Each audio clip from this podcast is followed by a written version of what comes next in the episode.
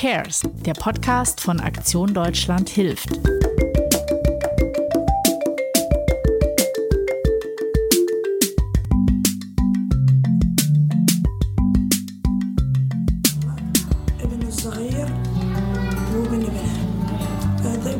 Ich saß draußen vor dem Haus mit einer Frau und ihrem Enkel. Nach einer Weile hat sie mich reingerufen, aber ich habe Nein gesagt. Ich habe ihr gesagt, dass es draußen besser ist. Das war, als ich die Rakete gehört habe. Das war unglaublich laut. Wir sind alle sofort ins Haus gerannt. Die anderen Kinder haben es geschafft. Ich nicht. Sie ist direkt neben mir explodiert. Das waren vielleicht drei Meter.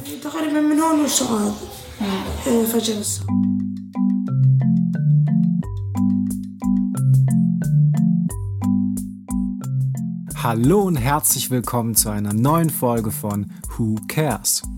Ich bin Ilja vom Bündnis Aktion Deutschland hilft und heute sind wir im westafrikanischen Sahel unterwegs. Genauer in Burkina Faso. Wir begleiten Uta Prel. Sie ließ vor 15 Jahren ihre damalige Stelle als Physiotherapeutin hinter sich, denn sie wollte mehr von der Welt sehen, Neues entdecken und wie sie selber sagt, wirklich helfen. Eine zufällige Begegnung in Neu-Delhi brachte sie dann zu unserer Bündnisorganisation Handicap International.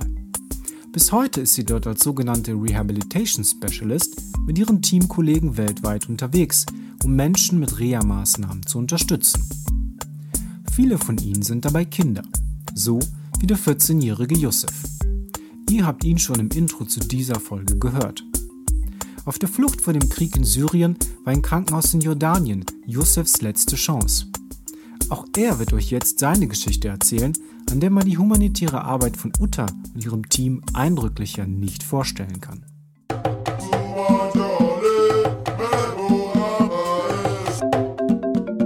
Angefangen ist es, dass ich als Physiotherapeutin in den USA gearbeitet habe und dann der Wunsch, das ist jetzt wirklich schon 15 Jahre her, mehr und mehr kam, ähm, ja, in einem anderen Bereich zu arbeiten, also wirklich helfen zu können. Ja, es war für mich immer so, so eine Leidenschaft auch, okay, reisen, andere Kulturen, in einer anderen Kultur zu arbeiten und das dann mit meinem Beruf verbinden zu können. Habe dann ein Jahr, ähm, habe ich mich entschieden, eine Auszeit zu nehmen und war in Indien mit meinem damaligen Freund und habe da ähm, zufällig ähm, die äh, Projektkoordinatorin von Handicap International, unserer Organisation, kennengelernt in Neu-Delhi.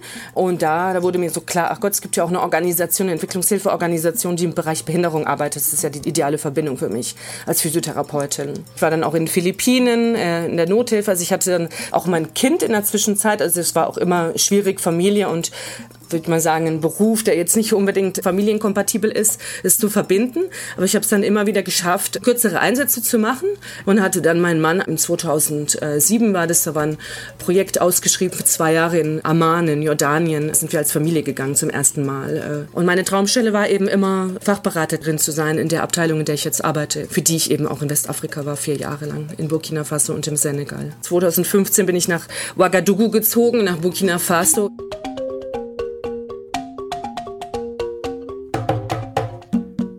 Als Rehabilitation Specialist bei Handicap International besteht ihre Aufgabe vor allem darin, zusammen mit Therapeuten aus verschiedenen Fachrichtungen Projekte im Bereich der Rehabilitation zu organisieren und zu betreuen.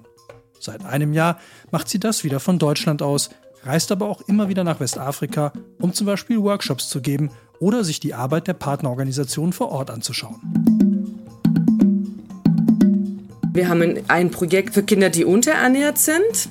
Und es ist in der Sahelregion, in Mali, in Burkina und im Niger. Und da wurde eben festgestellt, das ist auch eine Empfehlung von der Weltgesundheitsorganisation, dass es nicht reicht, diese Kinder einfach nur zu ernähren, sondern dass diese Kinder aufgrund der Unterernährung auch Entwicklungsrückstand haben. Und da haben wir zum Beispiel, also jetzt ein konkretes Projekt, Anwendung entwickelt, also an der Entwicklungsverzögerung arbeitet. Also dass wir quasi durch äh, physiotherapeutisch, das nennt sich die Stimulation Therapy, dass wir Kinder in verschiedenen Entwicklungsstadien mit den Kindern arbeiten und quasi, dass sie wieder am sozialen Leben teilnehmen können. Also diese Kinder sind schwach, fast nicht ansprechbar, haben ganz niedrigen Muskeltonus. Die Schwierigkeit ist eben in den Ländern die Tatsache, dass man zum Beispiel mit Physiotherapie Kinder wieder stärken kann mit bestimmten Übungen, die man macht, um diese Entwicklungsstadien zu fördern, sowohl kognitiv als auch die Kommunikation und auch ähm, die Feinmotorik und die Grobmotorik.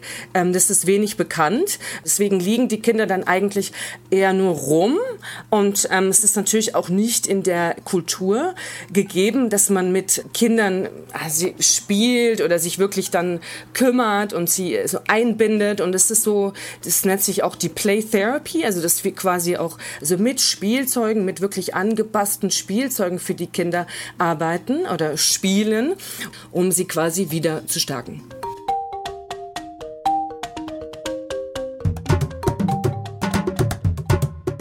Helfer vor Ort wie Salimata Doussar, Projektmanagerin in Burkina Faso, helfen dabei, diese Kinder überhaupt erstmal zu finden, bevor man sie unterstützen kann.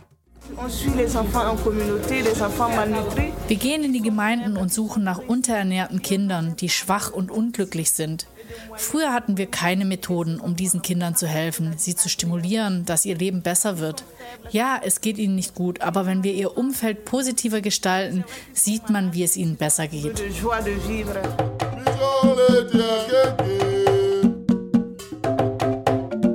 Ein weiterer großer Bereich der Hilfsarbeit betrifft Geflüchtete aus Krisen- und Kriegsgebieten. Seit 2011 sind mehr als 2,5 Millionen Menschen vor dem Krieg in Syrien geflohen. Viele auf der Suche nach medizinischer Versorgung, die es in Syrien kaum noch gibt. Handicap International hilft den syrischen Geflüchteten in Jordanien und im Libanon. Mehr als 1000 von ihnen brauchten Prothesen, wie zum Beispiel der 14-jährige Youssef, der aus Syrien kommt, nach Jordanien fliehen musste.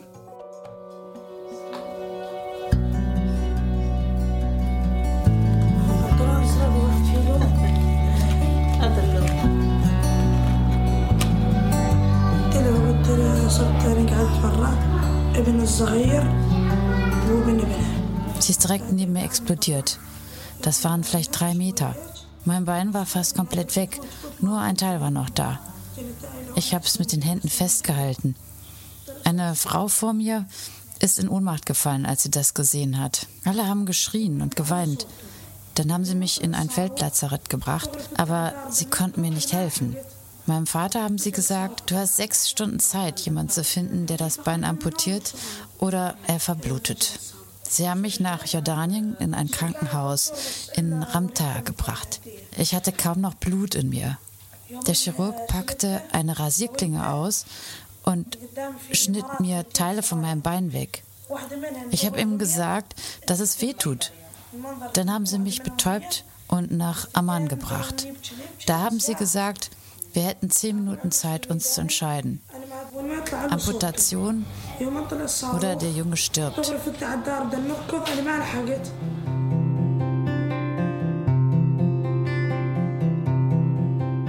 Natürlich setzt sich Handicap International auch, es ist jetzt auch wieder dann auf politischer Ebene, in der wir arbeiten, gegen die Benutzung von ähm, Landminen ein. Und da, das ist natürlich dann auch die Verbindung wieder mit der Rehabilitation. Also, dass wir zum Beispiel auch, da kommt die Orthopädie-Mechanik rein, Prothesenversorgung, Orthesenversorgung, immer mit dem größten Ziel, Zugang zu schaffen, also für Menschen mit Behinderung, Zugang zu Rehabilitationszentrum, auch ähm, finanziellen Zugang. Also Menschen leben in Gegenden, also in ländlichen Gegenden und die Reha-Zentren Zentren sind ja meistens in den Hauptstädten.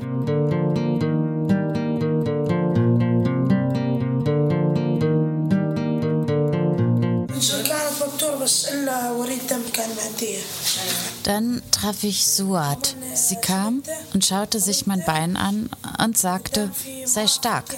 Ich werde mich um dich kümmern, bis du eine Beinprothese bekommst. Meine Beinmuskeln wurden dann immer stärker durch die Übungen, die wir gemacht haben. Handicap International hat dann mein Bein gemessen, um eine Prothese zu machen. Die haben sie mir dann angepasst. Ich danke Suat, Anas und Gott. Ich kann jetzt wieder gehen. Ich bin Handicap International sehr dankbar. Als ich die Prothese das erste Mal anhatte, wollte ich einen Fußball kicken. Da ist die Prothese weggeflogen. Ich dachte, es ist hoffnungslos. Ich kann nie wieder kicken. Aber jetzt bin ich heiß aufs Spielen. Suat hat mir sehr geholfen dabei. Mittlerweile fühlt es sich fast wie früher an. Der alte Yusuf ist fast zurück. Ich bin so dankbar.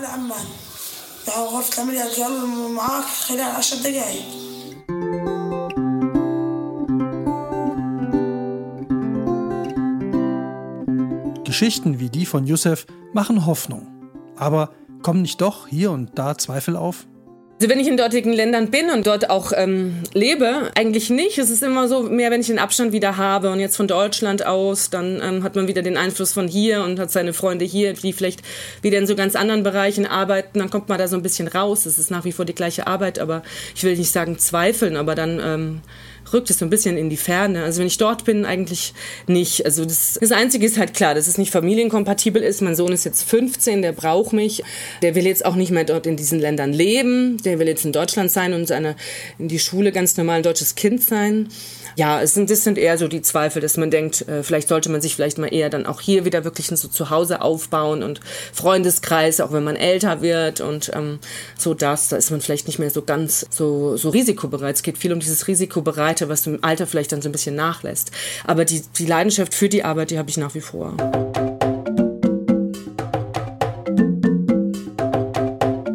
Was das Beeindruckende ist, sind die Farben und vor allem die Warmherzigkeit der Menschen. Also dieses ähm, wirklich im Jetzt zu leben. Also die Menschen haben, wie man weiß, weitaus weniger als wir. Ja, also dieses Glücklichsein so im jeden Tag. Und für mich eben dieses, äh, ja, das Zwischenmenschliche, das Warmherzige der Menschen. Das ähm, hat mich richtig glücklich gemacht. Diese Offenheit und Warmherzigkeit, die mir hier fehlt. Das Miteinander, die Solidarität.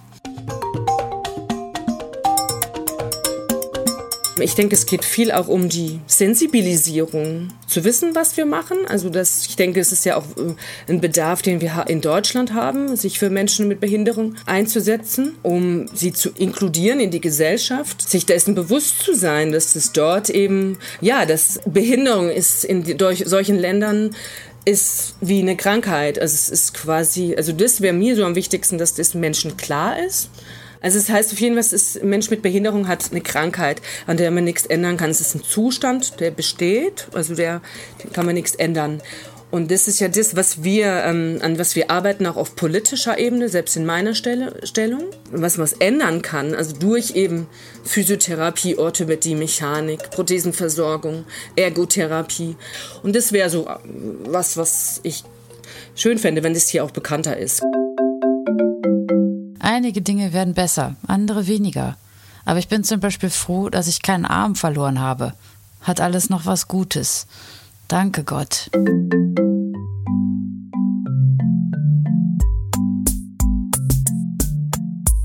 Kann man diesem Schlusswort noch etwas hinzufügen? Das waren Yusuf und Utta. Für die nächste Folge von Who Cares bleiben wir in Burkina Faso. Und nun möchte ich, dass ihr euch etwas vorstellt. Ihr wohnt in einem Land, in dem ein Besuch beim Arzt und die vielleicht darauf folgende Behandlung mehr kostet, als ihr im ganzen Monat verdient. Wann entscheidet ihr euch hinzugehen? Wenn es gar nicht mehr geht? Und was ist, wenn eure Kinder krank werden? Und stellt euch jetzt vor, der Arztbesuch wird von einem Tag auf den anderen kostenfrei. Denn genau das ist vor fünf Jahren in Burkina Faso passiert. Der damals neu gewählte Präsident hat per Dekret die Gesundheitsversorgung für Schwangere und Kleinkinder für kostenlos erklärt. Was unsere Bündnisorganisation Helphilfe zur Selbsthilfe und ihre Länderdirektorin Christina Roland-Jambrel damit zu tun hat, das erfahrt ihr in der nächsten Folge. Hat euch der Podcast gefallen? Dann sagt es weiter. Abonniert, teilt und kommentiert ihn auf Spotify, iTunes oder dieser. Ich bin Ilja von Aktion Deutschland hilft, dem starken Bündnis aus 23 Hilfsorganisationen. Bis zur nächsten Folge von Who Cares?